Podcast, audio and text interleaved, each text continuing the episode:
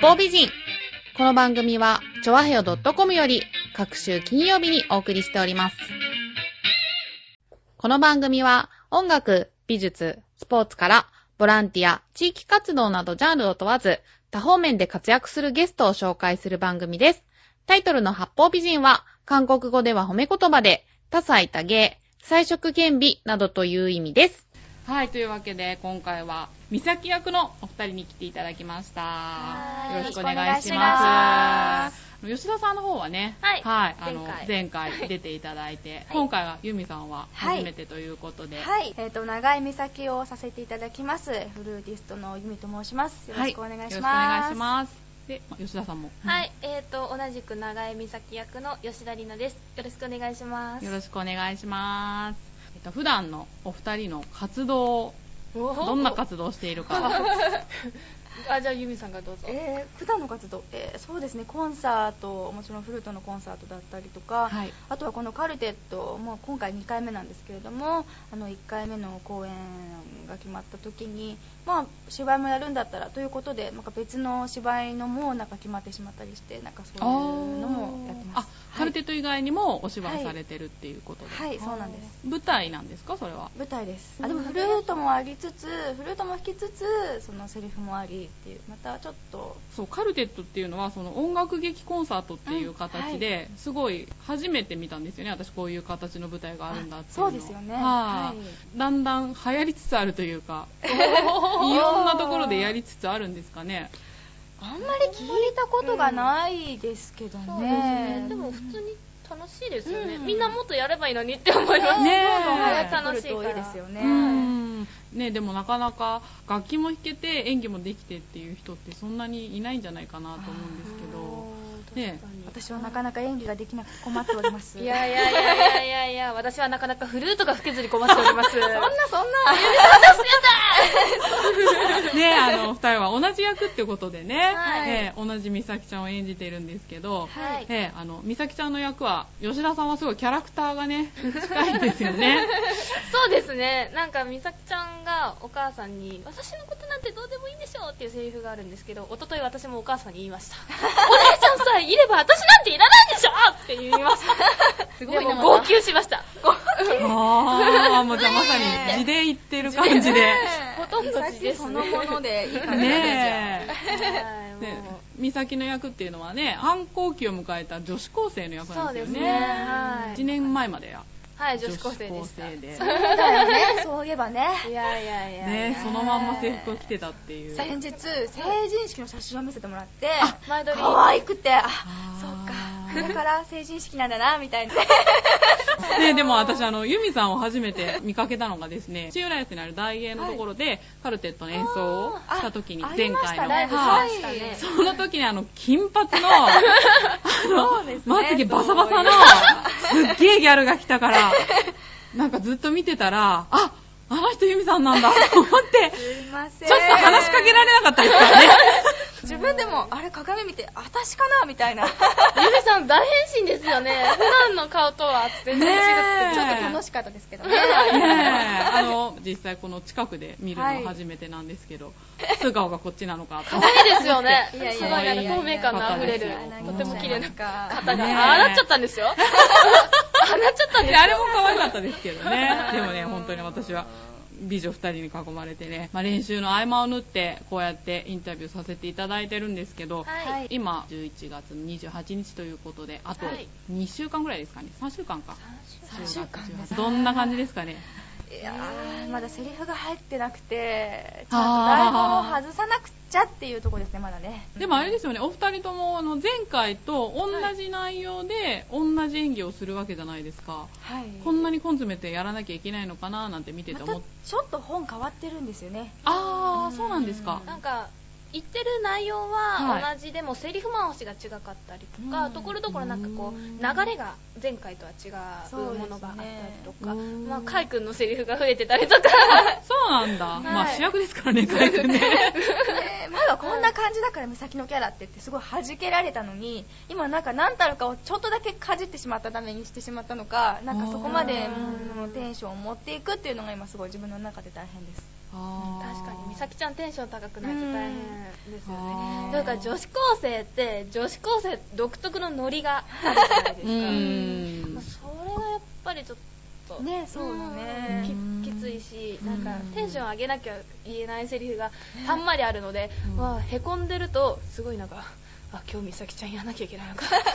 あもうマジ無理今日マジ無理とか思いますあーそういうもんなのなかかなかそこまで上がらない上がらないうん無理やりテンション上げて「ヘイ!」とかやるとあーいきますね逆にそれだけ元気になれたりもするんだうけど、んまあ、うんげ厳しい時は厳厳しいしよ、ね、い時は厳しいあーあそういうもんなんだ演技ってはい自分で自分をなんか鼓舞して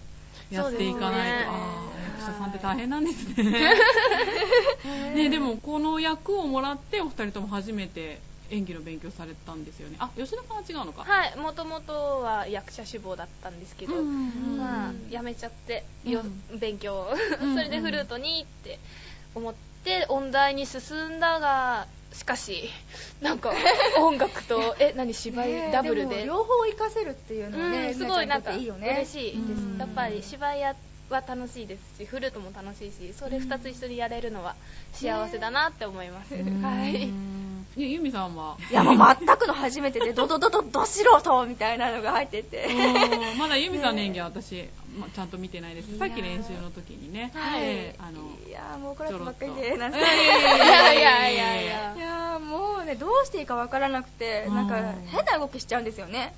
そうなんですかえ演技をしようともここでこういう気持ちだからと思うんだけどもなんかそれがちゃんと体に全部伝わってないで指先から全部演技って全部しなきゃいけないのにそれがなんかあれこの辺まであれこの辺までみたいな全部指先までいかなくてなんか挙動不審になってしまうというのが結構悩みですねあー足の踏み替えとかそうそうそうそうそう無じ無意識にやっちゃって、ねえそうなあんだこれあ今なんか無意識でやっちゃったそう教えてもらってあこうやってやればいいんだと思って頭では分かってるつもりがいざ体でやってみるとああれどうだったっけって感じ分でかんなくなりますよねうんちょっと鈍いみたいでピピピッと来ないんですよ私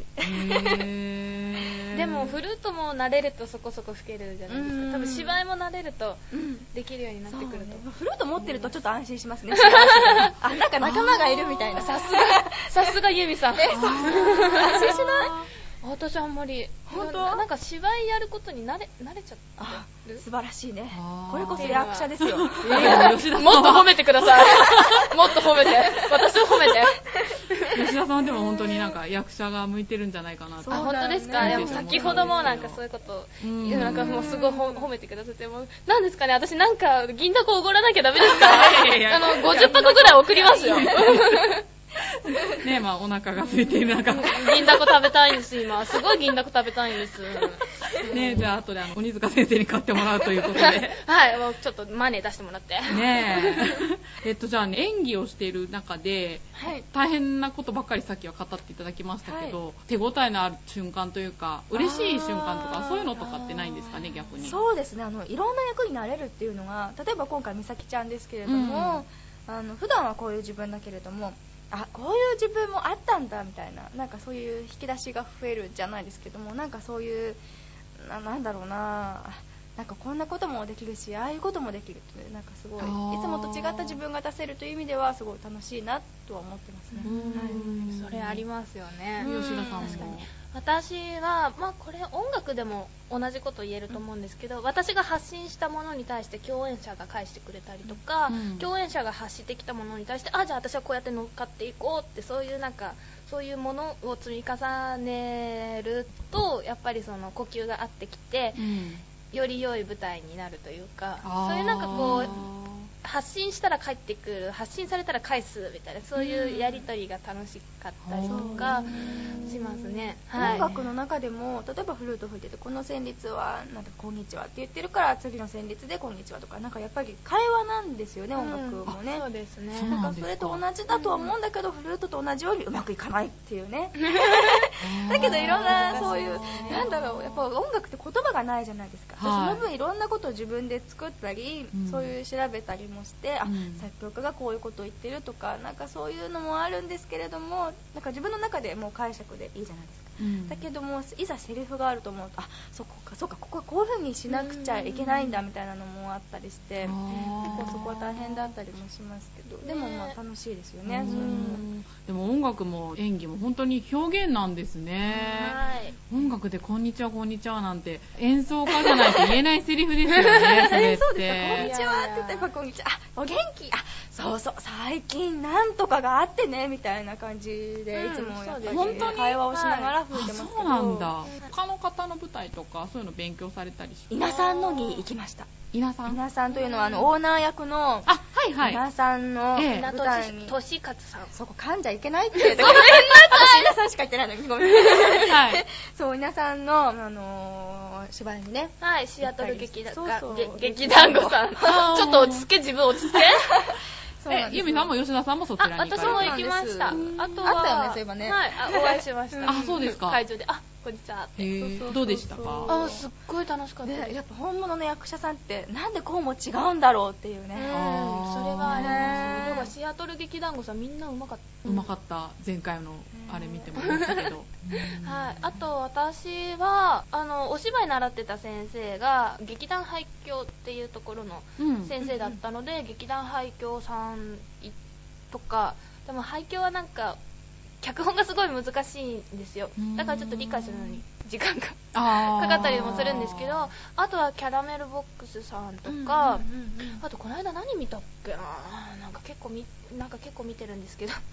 すごいわかんない忘れちゃいましすたごい勉強してますねでも劇団員さんの芝居はすごい参考になりますうんやっぱりそうねなんかテレビの演技とかと違うって言いますよね舞台のあ違演い技ってます違いますね全然はいなんかちょっと身振り手振りじゃないけどなんかちょっと大きくやらないと、うん派手にやらうんない舞台だと伝わらないのかなと思いますねはいって言いますよねそうですよね。はい。あと声の張りもすごい全然。ああそっかそっか声が出なくてなんでりなちゃんみたいにああやって出出るんだろうっていうねいやいやそう発声が普段フルートを吹いててお腹を使ってるはずなのに、うんセリフではお腹が使えないというあーあー私もそんな感じえーですよ。そうかなそうかな大丈夫だよできてるよだでっも。てえへへへありがとうございます。ね褒められちゃった。フルートの方はゆみさん自宅で練習とかできるんですかあできますできますはなるい、ね吉田さんはマンションなんです。ねえなんかカラオケボックス であ昨カ日、ラオケばっかり今や日ってんの今日、今日か、今日朝の5時までやってました。えー、まあ、練習してました。昨寝日る間楽器も弾け惜なしくんでてっ。寝てる間も惜し私んはで違うわ私10時に寝ちゃった昨日早っ中学生かって。早っ私大体10時に寝るよえ、嘘なんて健康そうなん的。だそう私大体2時なのにだってもう9時半だと眠くてしょうがないもんそうなんですよもうそろそろおいやいやいや風呂入んないとってああ、そうですよ ね。ねえね、仕事で遅い時はダメだけど、はいできるだけ早く寝るようにはしてるでもそれもね大事なことですよね健康管理もお肌に、うんだからお肌綺麗なんですかいやいや綺麗じゃないよ私もねえ10時に寝ようか眠くなるだけだから私の場合ないさつも大学から帰るのが10時なんですけど ね練習して偉いねあー偉いですね偉いね家で吹けないからうんどうしてもそんなうっちちゃいもまマンすションだけど全然大丈あ夫全然じゃないけそうどきっとうるさいなと思ってるんだと思う けどあでも苦情は来ない大丈夫です今のところ、へーえー、いいなぁじ音が聞こえたらどうしようとかってねちょあーっと普通の人とは違った悩みですよね確かにそうですね実家にいる時は外で吹いてましたけどね私え そうなんだそうそうそうそう外外で吹くのが好き でほ結構ねうちの実家の外に実家の外とか実家の庭にみかんの木があるのようはいそこのみかんの木の下で吹くとできる女のできない とこがえななんですか何み何みかんの妖精的ないや、わかんないけど、みかんからなんかパワーが、何かしらね、パワーがもらえるらしくて、なんかできないところ、あ、そうだ、みかんの木の下と思っていくと、うんそこで何回か10分ぐらいやってるじゃない、うんそうすると、家の中に入って、あ、できるようになってるみたいなのがあって、え何それ えやっぱみかんの妖精ですよねき っとあでもなんかいいるんだよっきて、なんか。気分転換みたいなのあるのかわなかんないですすけど、なんかそういうのってありませんゆみちゃん頑張ってるからみたいな僕ら助けてあげるよみたいなみかんの妖精だよみたいななんかできるようになるすご時いがある。時みがかあんるのと保護があるんでできすねきっとそう、へーなんかパワーもらえるみたい。そういうのがあるそみたういで。なんだあじゃあみかんの木の下で発生してみたらどうですかそうだよね。そこあんまり食ってなかった。それそうでやるのって結構勇気いりますよね。あーって、お母さんとか言ってるの。外の人出てきちゃうっていう。へえ、いろんな練習法があるんですね。面面白いね寝てや寝てやってるよ、私。あと家で練習するときには寝て、あ、腹式そうそうそうそうと思ってあのあ とお米をねお米1 0キロのお米をあお腹の上に置くのえー、それで練習するとうんあ意外なとこでできるようになってるみたいなのもあるんだよお米そうお米相当重いですよいやねね。 10キロじゃそうでもないだえから足りない物足りないなっていう時にうちの母親に乗ってもらったりするんだよねー、えほんとー、どんだけお腹強いんですかお腹お腹本当にお腹の上にあだめちょっとここできないからさちょっと乗ってくんないって言ってえーとか言いながらずしってえすごいあそうすると意外と腹筋割れてるですよねそれ いやいやいやいやいやいそや3うつぐらいに割れてるよそれお腹の支えがしっかりするんですよね、きっとね。そうかなうんただ寝てやってるだけでも違うんだけどもうん重りを置くとなんてね そう そう余計へーより良くなるかなっていうそうなんあだーそれはユミさん独自の勉強法練習法そうですねあんまり聞かないですね。そうですね、お米は乗っけないですねこれもね面い。白くて夢で見たの私夢で。あもうなんかねあの音出ないなあそこのフレーズ困ったなと思って夢でそれで寝るじゃないしたら夢でなんかなんか来るんだよなんか来るんだよ とか何このスピリチュアルな人。めっちゃスピリアチュル、チュアルな教えて感もだ。らうのでそしてあそういえばそんなこと夢で言ってたわと思ってそれを実践してみてもう何年経つかしらそうそうそうやってみてそうへ最初は寝てやるだけで結構もうその起きてからふわふわしてダメだったんだけどそのうちにお米乗せたりなんかしてくるうちに大丈夫になったあーちょっとユミさんの保護を私にもちょっといやでも本番は音が出ないなっていう時には、いやはいこれ発声であればいいんだよね私そうですね思っ多てなかっ分たそうだと思うそうだようんね、うん、そうか気がつかなかったよあーそっかそっかフルートももろ腹式そうですそうですああ酸欠になるとか言ってますもんねあ美咲ちゃんあがみさきちゃんが言ってるのか、はい吉田さんが言ってる のかあごめんなさい私の中でもう同一人物になってるあーえでも実際どうなんですかゆみさんも酸欠になりそうになったりとかすやっるんぱりですか初めてやっぱりね、うん1ヶ月ぐらいはフルート始めて1ヶ月ぐらいはやっぱり息のなんだろうなどのくらい息を入れてもいいものかというのが配分が分からなかったのでやっぱ酸欠にはなりましたえユミさん優秀ですね私初めて3ヶ月後まで ずっとくらって窓ガラッて開けて酸素みたいな感じでこうへー取り込んでましたよやっぱちょっと不安不安ってなっちゃってクラクラしちますょっねと座らないとみたいなのがあって、うんなるなるうん今はもう慣れましたじゃあフルートやる人って体力ないとうそうですね意外と体力使いますね、うーんねえ腹筋もやってあ腹筋もやってうんやってるんですかへうーんやってるよ偉やいってるよって言われにさななんでこの声出すときにダメなんだろう私また戻っちゃったもうダメだもうね絶声対出てます使っよてんだよね、多分声帯開いてないんですよねそきうっうとううううっていかないんあですよあーあ声帯開いてる開いてないってあるんだそうですねあーなんわかかんない今喋ってるのが喉声うんうんうんなんですけどうん多分お腹から喋るとこんぐらいな感じあーかなねうそんれ意識をするとなんかそうなるんだけどなんかテンポが速すぎてそこまでついていけなくてあーなんかあー私つつ次次みたいななっちゃっなるほてどなんかどうもうまくいかないんですよねうんつけ重て重心下げるだけでも違うかもしれないですねよし椎名先生分かったわわかんない。私も発声うまくでき ないんで。重心ねわから重ない心け重ど。心そうかそうかそういうことねうん下の方あーにフルートと同じだねそう思うとねはい、似てると思いますよ。ねえはいじゃあゆみさん大発見ということでそう大発見でちょっとウリナ先生ありがとう 今日からね今日からみかんの下で練習しながら実家帰んなきゃじゃあもう その時連れてってください。私もみかんの下で頑張行りこまうす。行こうねえまあそんなわけでこの後あの調和表のためにですね演奏も聞かせていただけるということでね、まあお楽しみいただきたいと思いますけど、はい。今回の舞台の見どころを教えていただきたいんですけどあはー、い見どじこゃあろ。吉田さんからえっと、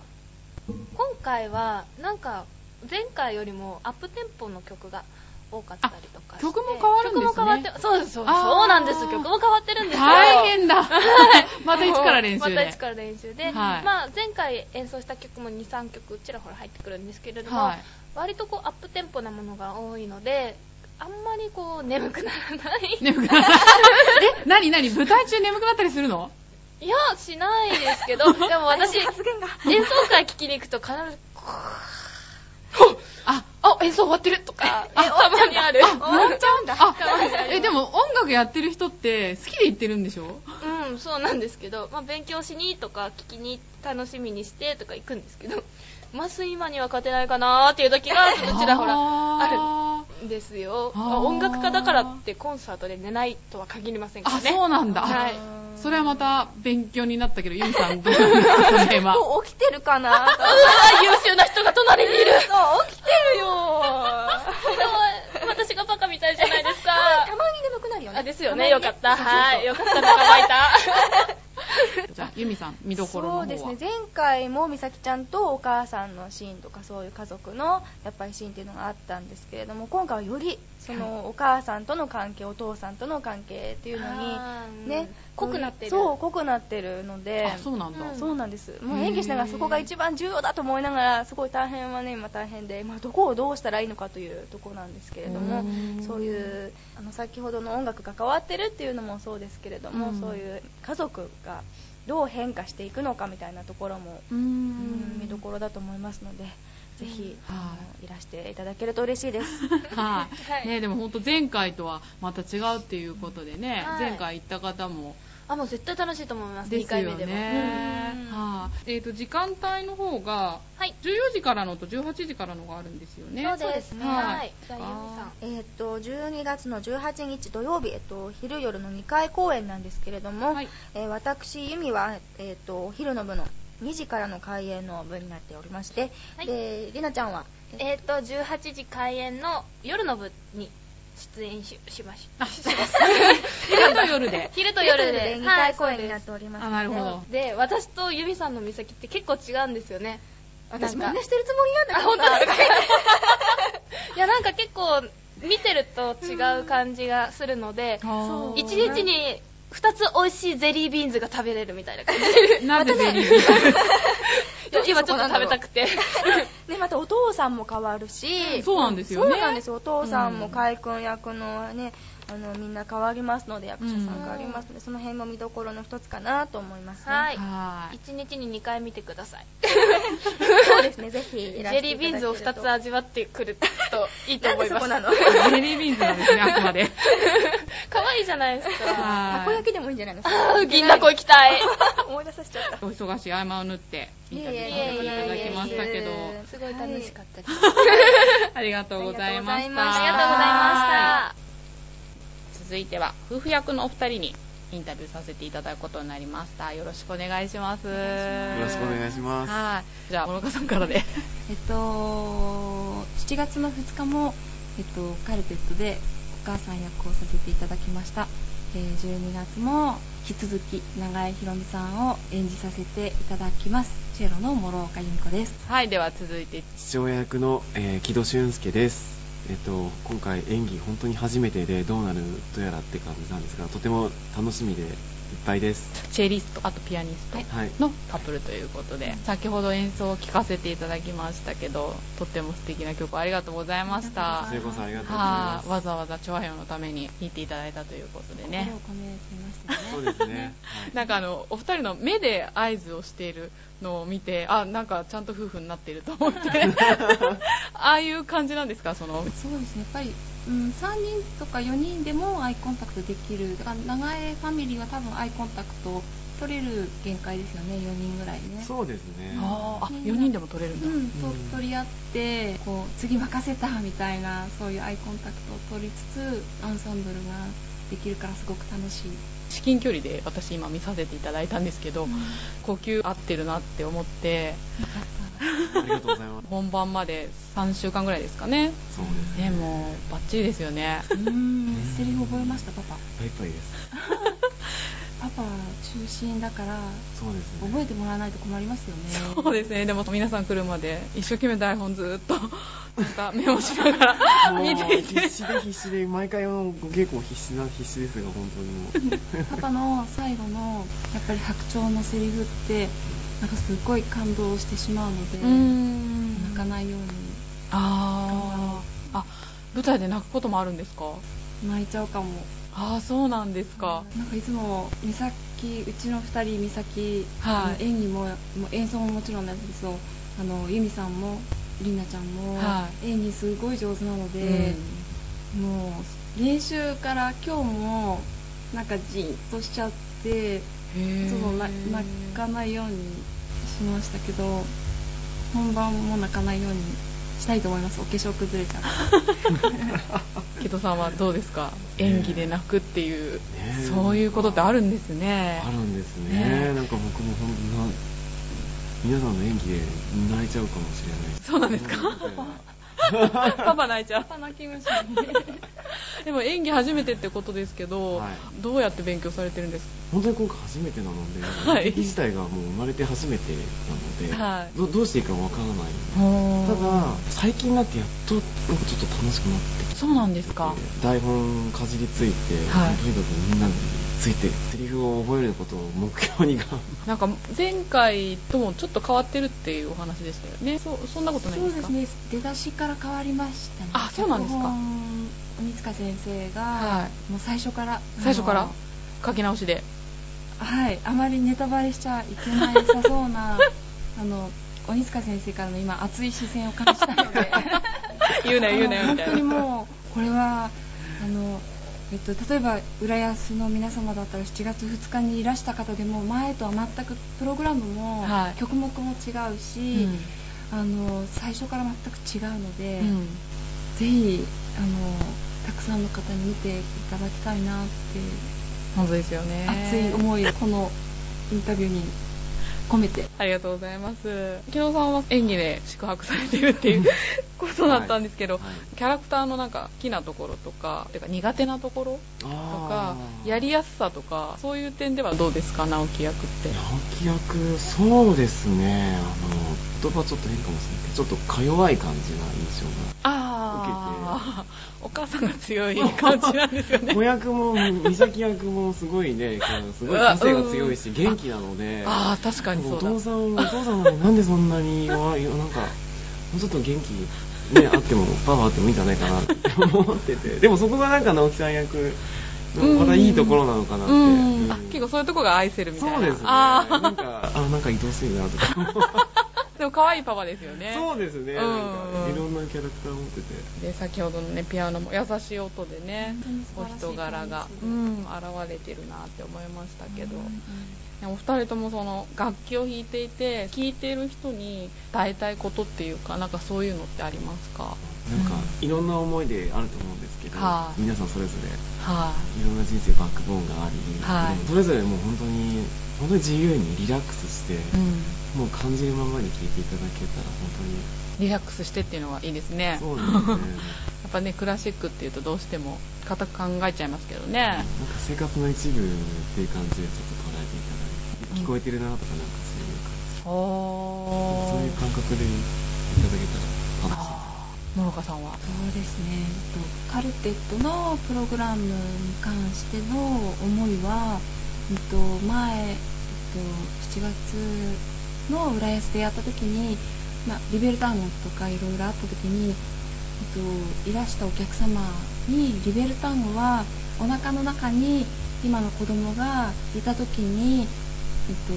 早産思想になった時に一生懸命ヨーヨーマンのリベル単語を聞いてあのもう頑張れ頑張れってなんか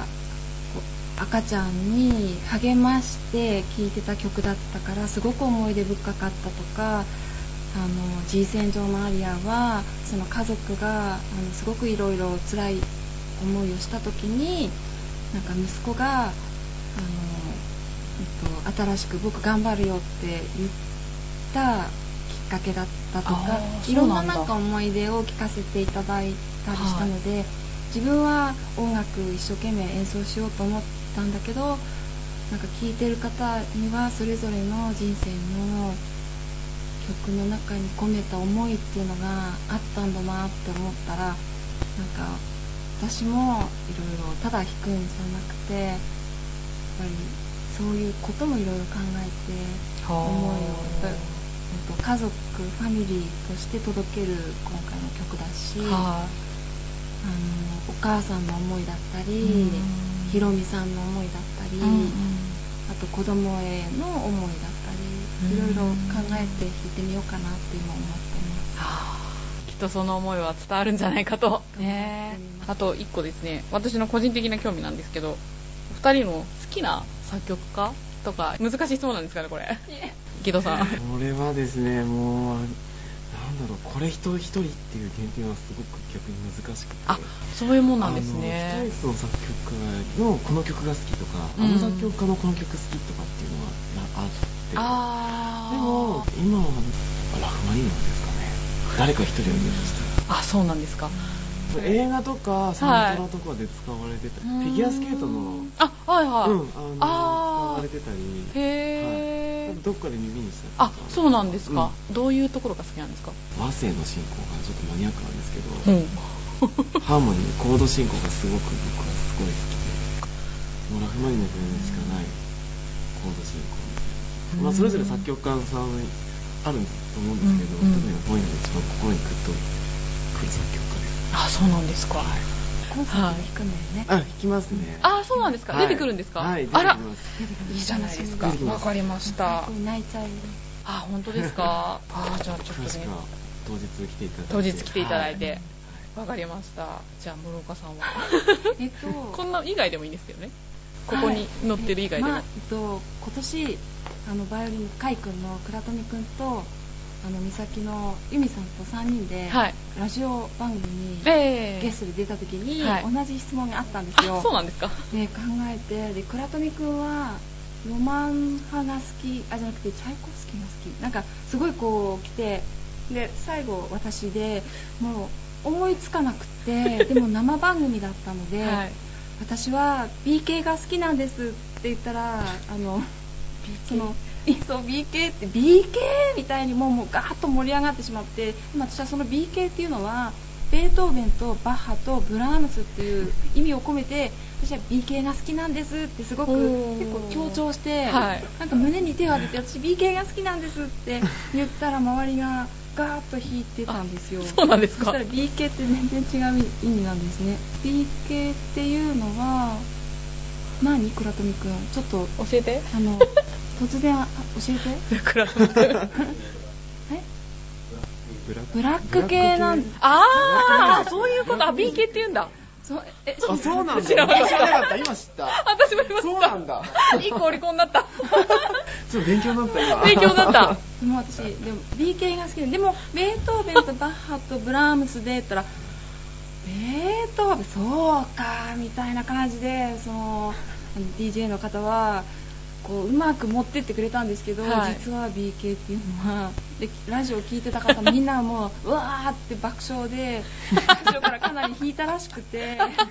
諸岡さんってそういう趣味だったのみたいな。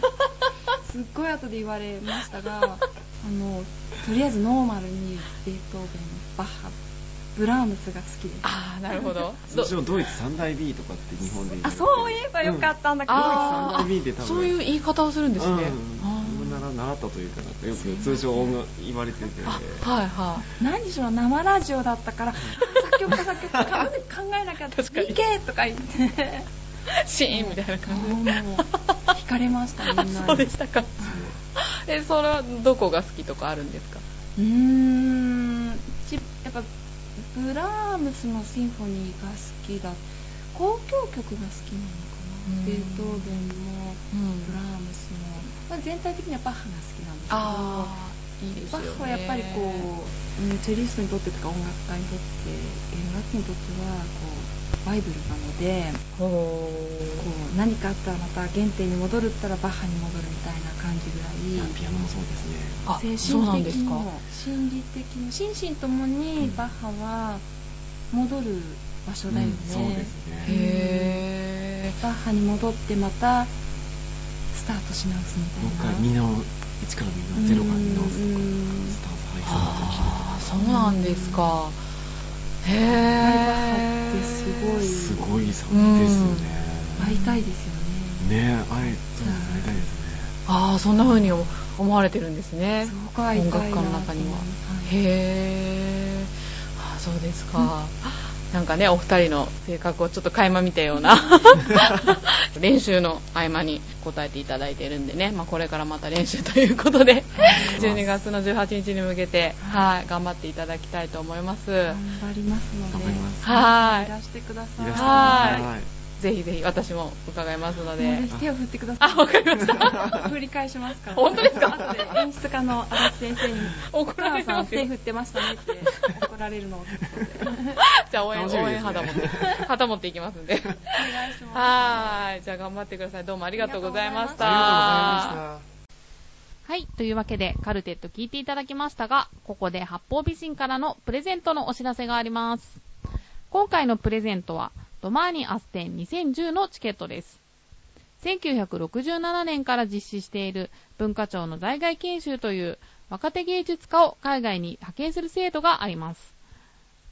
美術、音楽、演劇から映画、メディア芸術を対象に行っているもので、この展覧会はそちらの研修成果発表の場として、今回12名の作家の作品を展示しております。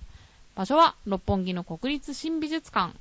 開催時期は12月の11日から1月の23日まで。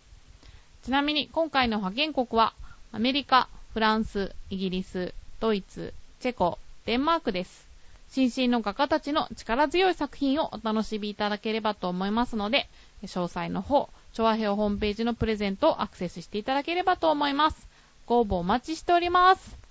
というわけで、えー最後に、カルテットの皆さんに、調和平のために特別に演奏していただいた、ビバルディの四季より冬をお聴きください。